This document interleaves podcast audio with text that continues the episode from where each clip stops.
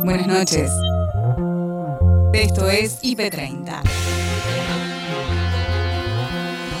En 30 minutos te voy a mostrar lo mejor de la programación del día. Ahí vamos. En el IP30 de hoy, análisis de las medidas del gobierno. Buscó algunas, algunas figuras que tienen autonomía política, que van a poner la mano en la botonera, que tienen relaciones, digamos, con, con el entramado de poder subnacional, con las empresas, del caso de Domínguez que estaban planteando ustedes recién. Me parece que básicamente... De Mansur también, ¿no? Claramente. De Mansur también, digamos. Me parece que lo que se busca básicamente es destrabar la maquinaria gubernamental, que era lo que estaba un poco como adormecida, un, efecto de espabilarla. Claro.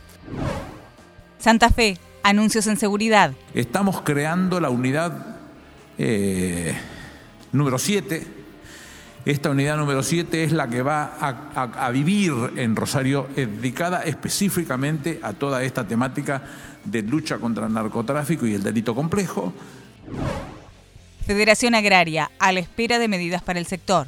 Todo depende de la voluntad que, tenga el gobierno y nosotros dispuestos a, contribuir eh, en todo lo que podamos. Obviamente que no somos los únicos actores, como decía antes, no somos los formadores de precios, eh, pero sí, claramente, si estamos sentados en una mesa en donde esté toda la cadena, podemos eh, influenciar para que las cosas sean de la mejor manera.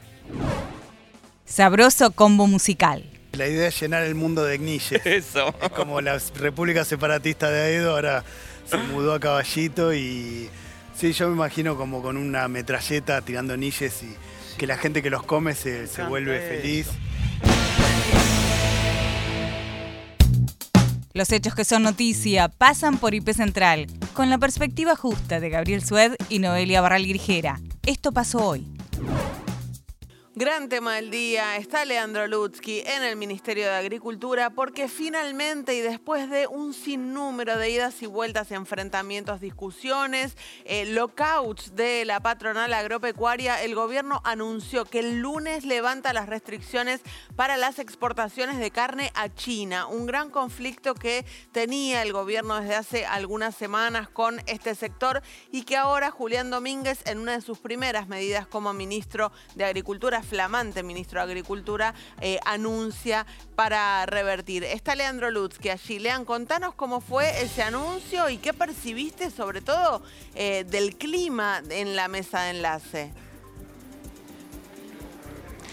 Sí, Noelia, este fue el primer encuentro presencial entre los dirigentes agropecuarios y el nuevo ministro de Agricultura, Ganadería y Pesca, Julián Domínguez. A ver, después del encuentro que también tuvo la presencia de cinco gobernadores, el jefe de gabinete, Juan Mansur, y el ministro del Interior, eh, Guado de Pedro, hubo dos conferencias de prensa por separado. Primero la del gobierno, que dio sus anuncios y no respondió preguntas de los periodistas, y después de la mesa de enlace, que pese a celebrar la medida de la apertura de exportaciones a China, dijeron que se fueron con un gusto a poco. Pero escuchemos lo que dijo Julián Domínguez al momento de anunciar los cambios eh, a partir del lunes. La resolución de la carne con destino a China eh, se resolvió para los reclamos que hicieron las entidades, eh, abrir las exportaciones eh, a partir de, del día lunes y resolver los problemas que los señores gobernadores y las entidades nos plantearon.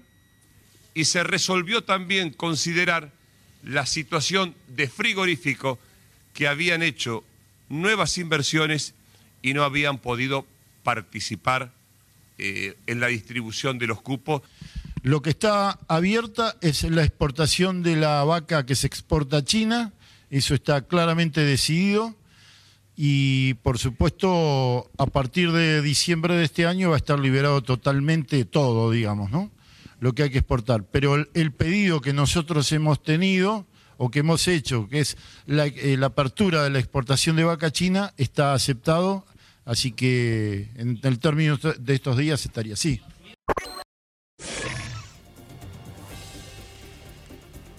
Bueno, escuchaban la palabra de los principales protagonistas de esta reunión, muy esperada ¿sí? por el sector agropecuario y también por los consumidores que se preguntan si esto repercutirá o no en los precios de la carne en las góndolas. Desde la mesa de enlace dicen que no, porque los cortes que se van a exportar a China no son los que habitualmente se consumen en la República Argentina. Eso lo veremos eh, bueno, cuando las medidas entren en vigencia. Por parte de Julián Domínguez, eh, dio el dato bastante relevante, sí, de que en el 2020 eh, habría sido el año con mayor índice de exportaciones de carne en toda la historia eh, de la República Argentina y prometió que ese número crecería a fines de este año. Bueno, hay que ver si estas promesas se cumplen. Por lo pronto hubo diálogos, hubo negociaciones y hay que ver cómo prosiguen en los próximos días. Anita Sicilia y Nacho Corral actualizan la información de este martes, en tarde a tarde.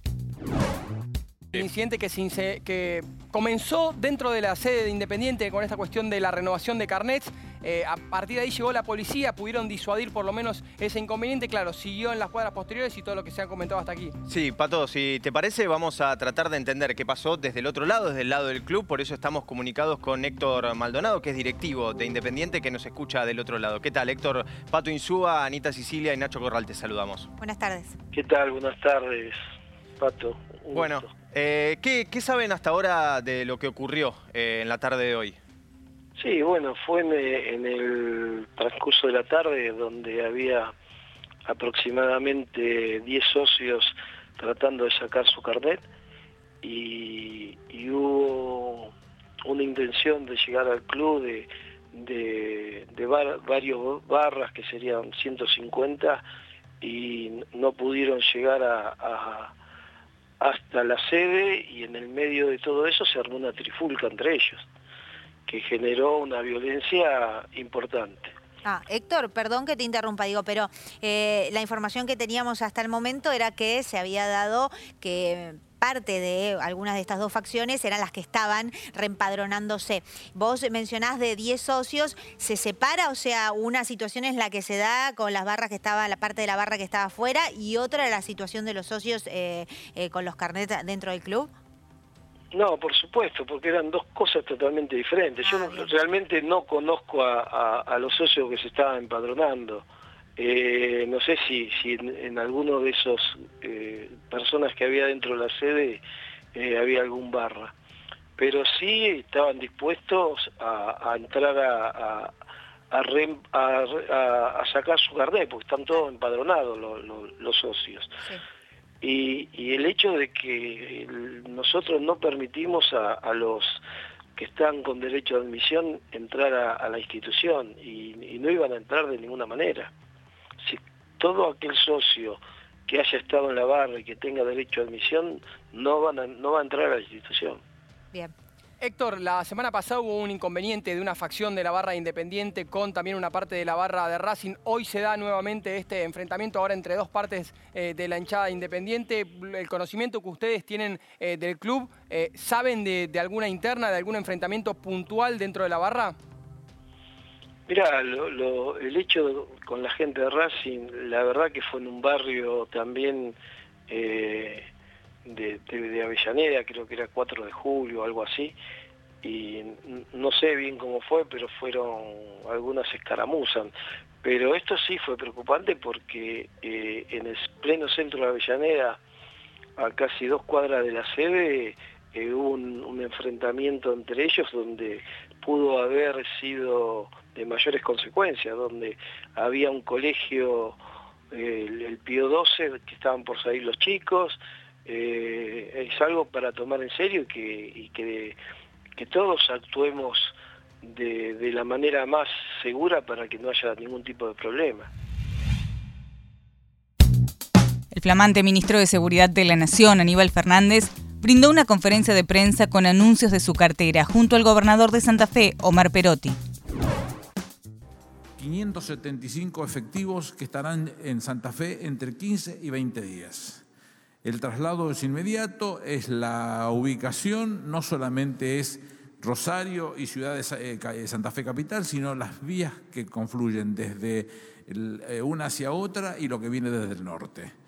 Y la, gendarmería tiene el desarrollo de sus eh, centros conocidos como la, eh, eh, las unidades móviles. Unidad móvil 1 es Campo de Mayo, 2 es Rosario con otro tipo de actividad, 3 Córdoba, 4 La Pampa, 5 Santiago del Estero, 6 Los Piretones. Estamos creando la unidad número 7 esta unidad número 7 es la que va a, vivir en Rosario, dedicada específicamente a toda esta temática de lucha contra el narcotráfico y el delito complejo y, Santa Fe Capital. Y las vías de accesos a Rosario y a Santa Fe mm, eh, desde cualquiera de sus puntos cardinales, con lo cual estamos atacando toda una problemática que nos preocupa, que nos preocupa mucho. Estamos llevando 1.575 efectivos entre acá y marzo, este, con, respuesta inmediata y con conclusiones que tienen que ver con la participación adicional de lo que puede estar ordenándonos la justicia del lugar.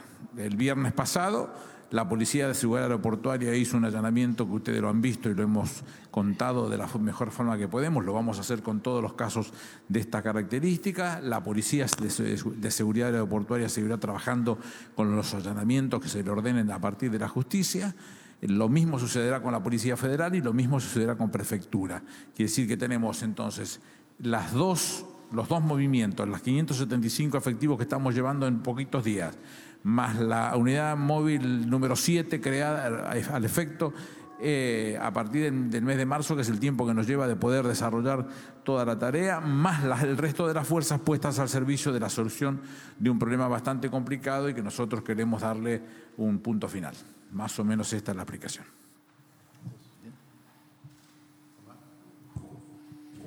Gracias, señor jefe de gabinete, señores ministros del Interior, ministro de Seguridad. Eh, sin duda que es una noticia importante para la provincia de Santa Fe, una señal concreta de una decisión del Gobierno Nacional de tomar este tema como, como propio con la responsabilidad y con la definición que el presidente de la Nación, Alberto Fernández, cuando visitó Rosario dejó claramente establecido diciendo Argentina no puede permitir que esto pase en su territorio. Y creo que las definiciones que ustedes acaban de escuchar del ministro eh, van en esa dirección, con lo cual a eso lo que tenemos que sumarle es eh, la coordinación con nuestra eh, institución policial. Ustedes nos han escuchado en reiteradas oportunidades decir que esta ayuda además se necesita porque estamos en una transición de reconversión de nuestra institución policial y eso requiere tiempo y acompañamiento. El titular de la Federación Agraria Argentina, Carlos Achetoni, habló del flamante ministro de Agricultura, Julián Domínguez, y las expectativas sobre las nuevas medidas para el sector agropecuario. Hemos estado analizando con los equipos técnicos eh, y algo que es inminente, que se pueda rever la situación eh, de la exportación de vaca conserva a China, porque es una categoría que no se consume en el mercado interno y que es muy bueno que se pueda insertar principalmente para los campos eh, marginales de distintas zonas del interior del país, en donde es una buena posibilidad de rejuvenecer rodeo, comprar, eh, o bien hacer retención de vientre, o bien comprar eh, vaquillona y poder vender esa vaca vieja. Y Carlos, ¿qué compromiso les pidió el gobierno con el tema de los precios internos, que es la gran duda eh, que está por estas horas? Carlos, ¿nos escucha? Mm. A ver, me parece que se cortó ahí. Carlos está, bueno, ahí vamos a intentar recuperarlo. lo hiciste pensar. Eh, sí, la decir que, sí, decir que cuando le pregunté por los precios se cortó. No, dijiste qué compromiso y Yo creo que por ahí no había ningún compromiso. Quedó tildado con Ancón ahí eh, acordándose de sus ancestros. Ahí, está. ahí está, ahí está. ahí lo tenemos. Carlos nos escucha ahora. No, le preguntaba eh, qué compromiso pidió el gobierno con el tema de precios internos, que es al fin y al cabo lo que disparó esta medida de cuotificación de exportaciones. Bueno, la verdad es que al sector primario no es mucho lo que le pueden pedir ni, lo que podemos ofrecer porque somos los formadores de precios. De hecho, eh, nuestra hacienda en pie bajó muchísimo más de lo que bajó en góndola. Eh, yo creo que hay una componente de distintos, eh, tanto frigoríficos, distribuidores, los comercios que también hacen a, tener una estabilidad de, de precio lógica. Creo que todos tenemos una parte para aportar eh, de hecho, eh, los frigoríficos tienen eh, un acuerdo en donde tienen ciertas toneladas que, brindar a un, a una, programa y que eso hace y contribuye al precio de la carne en góndola. Achetoni, ¿cómo lee el cambio de nombres en agricultura de Basterra a Domínguez? ¿Qué, ¿Qué, hay que leer ahí más allá del cambio de nombres en sí en términos más de políticas? Bueno, han apelado a una persona que, estuvo en un momento complejo de, la Argentina y, de mucha eh, rispidez entre el gobierno y, el sector. Eh, vuelve otra vez Julián a, tener eh, el ministerio y ojalá hoy no es solo, porque antes había diálogo con Basterra, pero creo que tiene que tener el peso específico como para tomar algunas decisiones eh, y, que ojalá que Julián tenga la, posibilidad de hacerlo y que el Poder Central le esté acompañando, cosa que eh, creo que mucho tiene que ver el resultado de las pasos y que han entendido de que hay cierta expresión de la gente disconforme con las medidas y están tratando de corregirlas. El candidato a concejal en San Martín por el Frente de Todos, Leonardo Grosso, conversó con Noelia y Gabriel sobre el resultado de las PASO y el relanzamiento de la campaña rumbo a noviembre. ¿Qué hace falta para dar vuelta al resultado si es que consideras que el resultado puede darse vuelta? Sí, por supuesto que considero y desde el lunes posterior a las elecciones que estamos trabajando arduamente en dar vuelta a este resultado, yo creo que hace falta mostrar empatía, que entendimos el mensaje de las urnas, un mensaje que nos dijo eh, que había cosas que había que cambiar y que teníamos que por ahí dar vuelta a las prioridades o, o poner por encima de la mesa un problema fundamental que arrastramos hace más de seis años y que tiene que ver con la economía y que tiene que ver con la realidad terrible que viene sufriendo nuestro pueblo en cada rincón y en todos los sectores, ¿no? Los comerciantes, los pequeños eh, y medianos empresarios y empresarias, también los sectores populares y los laburantes. Los trabajadores y las trabajadoras, todos los sectores por igual vienen sufriendo, primero, lo decíamos así antes de, de todo esto, la pandemia sin virus, que fueron cuatro años de políticas neoliberales que afectó mucho la economía y el bolsillo de la gente de a pie y después esta, esta pandemia con virus que tiró para abajo cualquier cosa que nosotros quisiéramos remontar. Y el Frente de Todos, que se constituyó como una alternativa a ese modelo político y económico que, fue, es y seguirá siendo el macrismo, porque ellos siguen planteando quizás las mismas cosas que antes, eh, no pudo cumplir con sus objetivos. Nosotros vinimos a, abrir escuelas, nosotros vinimos a abrir fábricas, nosotros vinimos a reactivar la economía. Y la verdad es que no pudimos y la verdad es que no pudimos. Por una cosa, por la otra y centralmente por la pandemia. Entonces ahora estamos planteando este debate de cara a la gente, así con la sinceridad con la que yo lo planteo acá. Lo, hablábamos hace dos horas con un grupo de vecinos y vecinas enorme en un barrio muy humilde de San Martín en la zona de Billingur. Y la gente no come vidrio, la gente sabe que esto es lo que pasó y me parece que por ese camino nosotros podemos eh, dar vuelta a ese resultado. Con esa misma sinceridad, Leo, eh, hay una discusión interna dentro del Frente de Todos. Eh, Cristina planteó, bueno, se llevó adelante un ajuste este año. Guzmán dice que no. para ponerlo en términos sencillos, se gastó en términos reales, es decir, descontando la inflación, más de lo que se había gastado el año pasado, pero había más plata prevista para gastar en el presupuesto y esa plata se ahorró, no se gastó, al menos hasta lo que va del año. Em, ¿cómo, ¿Cómo lo caracterizás vos eso? No, es una discusión abierta todavía y así lo caracterizo y me parece que se, está, se, está, desarrollando. Yo, eh, no sé, eh, no creo, creo que, que, hubo distintas estrategias y que hay una discusión acerca de qué se hace ahora hacia adelante.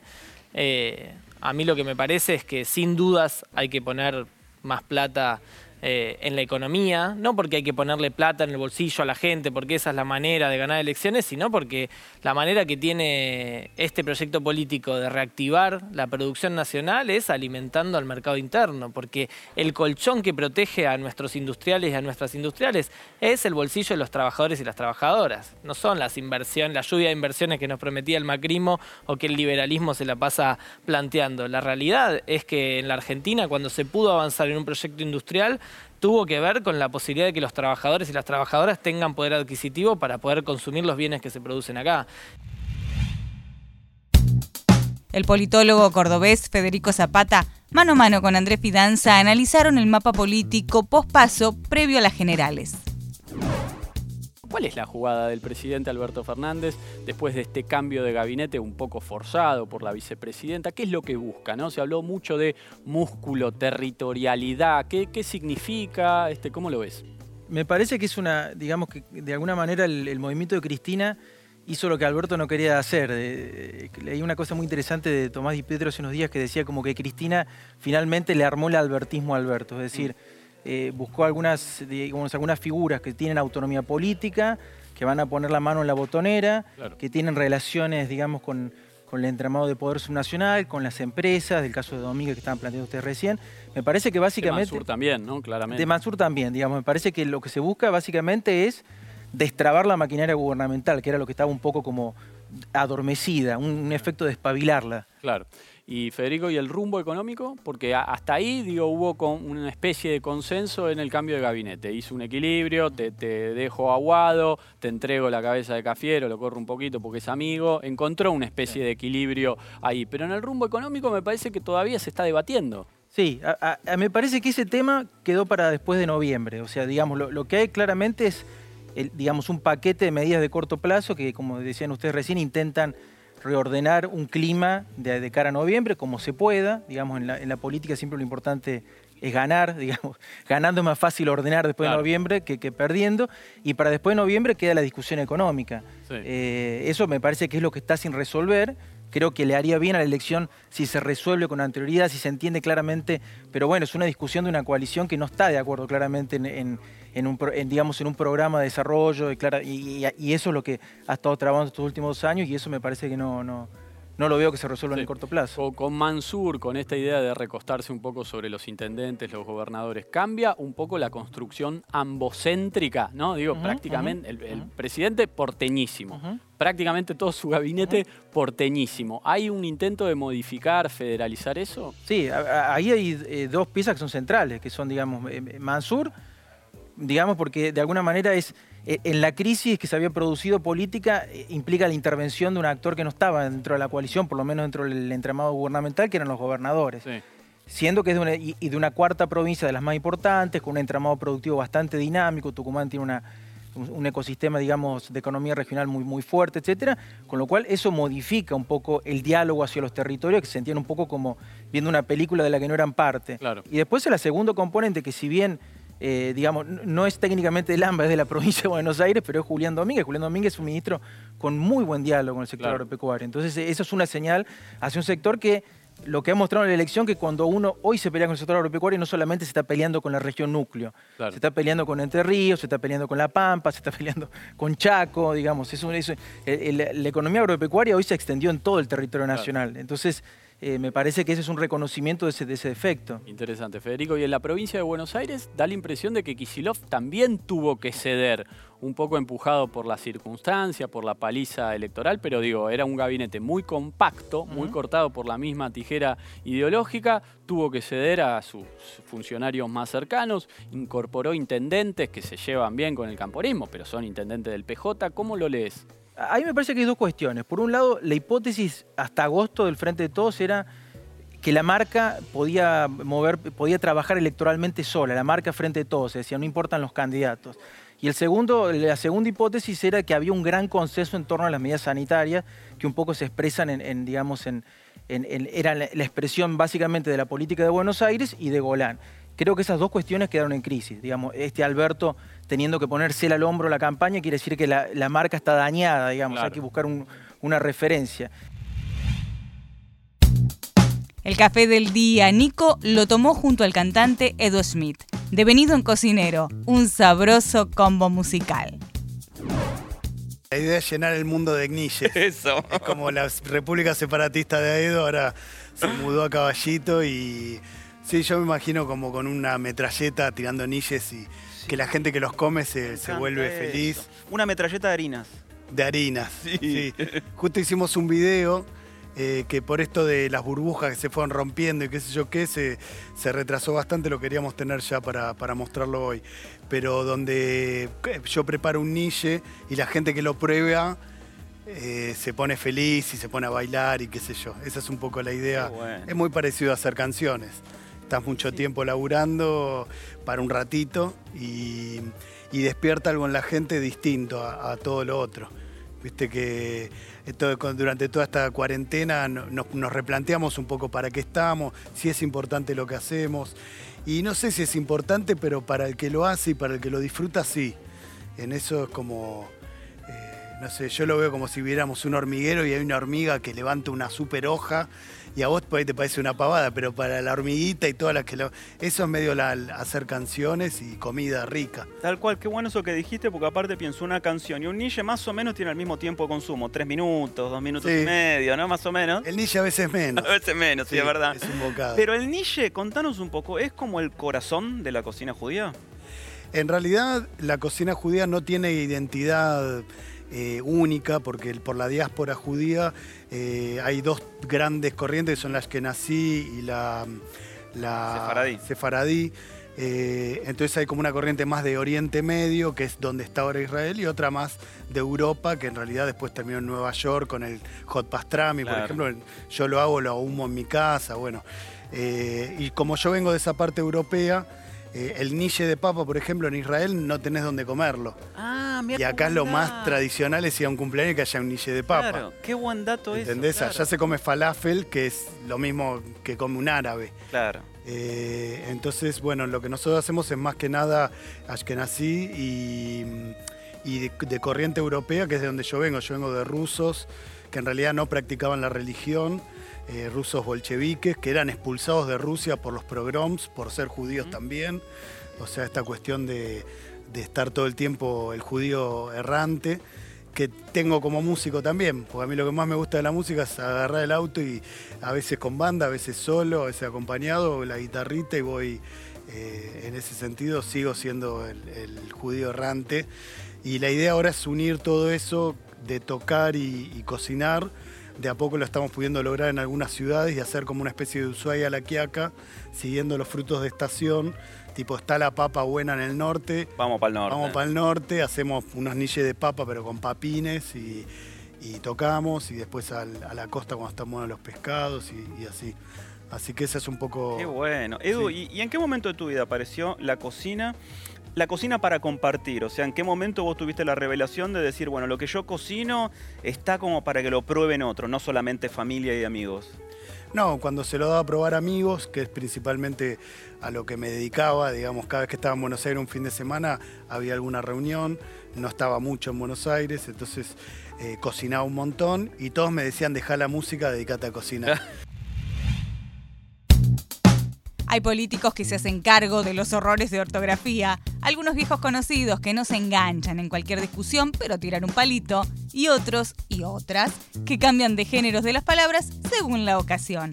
Nos vamos con el mix de todas las voces que Noé y Gaby presentan. Últimos minutos en IP Central para cumplir nuestro compromiso de que estén todas las voces en nuestro programa. Y ustedes saben que hubo una polémica, un poco de bullying, Sí, no decir, sí. decirle Al polémica. expresidente le hicieron bullying. Sí, porque tenía un papel Macri. anotado con noviembre con B larga en la primera B. Sí. Y bueno, todos tipo, ah, qué burro, qué burro, Qué burro escribió Macri. noviembre con B larga. Claro. Y no había sido él. No, no, y por suerte una actitud digna, eh, la del gobernador de Corrientes, Gustavo Valdés, que salió a decir, esta es mía. ¿Quién escribió Noviembre con B larga en la cumbre de Juntos Yo. por el Cambio? Usted. Yo. Fui yo y era un machete que tenía ahí que estaba hueveando con el machete, nada más.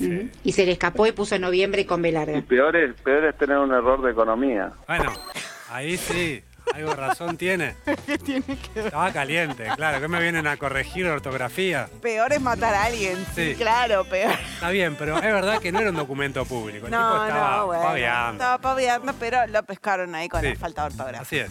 Eh, están muy, bueno, un poco a las piñas virtuales o mediáticas Sí. estos dos. Se extrañaban, ¿eh? Elisa Carrió, Aníbal Fernández, dos a odiarse. Empezamos por ella, que lo sigue chuceando cada vez que tiene oportunidad.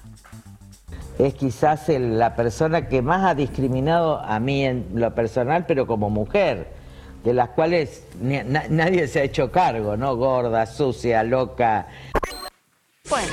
Bueno, esto venía a cuento de que ella había dicho que Aníbal conocía a todas las mafias, él le había respondido con esos epítetos. Ahora ella dice esto y le preguntan a Aníbal, porque eh, no, los periodistas básicamente estamos para eso. A ver, esto dijo Aníbal, esto dijo Carrió, ¿qué dice Aníbal? ¿Por qué me quieren subir al ring? Porque pareciera ser que donde estoy yo hago ruido. No voy a subirme a ningún ring de ellos ni por casualidad. Hagan lo que se les antoje porque yo tengo mucho trabajo y ellos están muy al pedo este, con este tipo de cosas. Bueno. Bueno, ok, se avivó ahora porque venía Sí. respondiéndole. Ahora digamos dice, que un poco le gusta el ring, pero bueno, ahora decidió que no. yo no le respondo. Pero están al pedo, se Eh. sube igual. Sí, sí, sí. sí.